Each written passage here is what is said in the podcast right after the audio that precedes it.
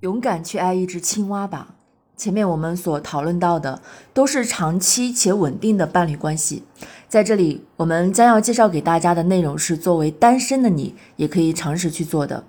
因为爱自己的所有技巧和窍门都是指向内在的，它跟你在外部世界所拥有的东西和所作所为并没有多大的关系，也不取决于表面上你是否能够找到你想要的理想伴侣。或许你长期以来一直保持单身，或许你误以为自己是在两性关系中跳来跳去的人，总在寻寻觅觅中期待着新的理想伴侣。随后你又会失望地发现，为何这回又没有碰到合适的理想先生或完美女士？如果是这样，你就干脆停下脚步，真切地探究一下事情的原委。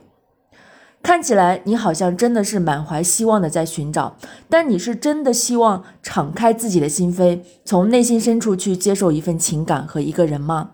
当你这样想的时候，你是否不得不承认，其实你内心的某一处怀有极大的恐惧，没有安全感，害怕真正的靠近，更害怕可能造成伤害呢？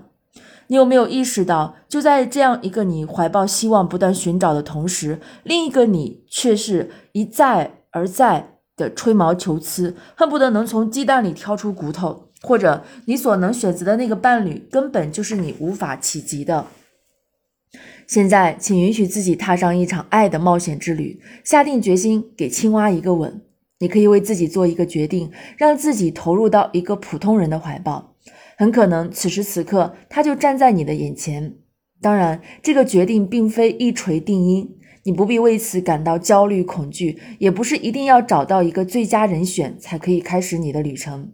行动的目的就在于，相对于你内心涉及情感的那些天真而理想化的想象，你需要投入到实实在在的情感中去建立一份现实的伴侣关系。哪怕最后你会发现，你不过是和一个极为普通。极为普通、毫不起眼，甚至有缺陷的人走到了一起。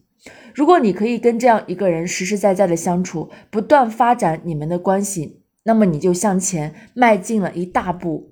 逐步接近你内心的恐惧，同时也意味着你在迈向爱情。爱本来就与那些人们认为老掉牙了的品德有关：真诚、接受、同情心、宽容、耐心以及坦率。而发展一份关系的迷人之处就在于，你会对自己变得更加温和与宽容，同时学会与自己的不安全感和平相处。这些东西是很难仅仅用头脑去理解的，只有通过尝试才可以体会到。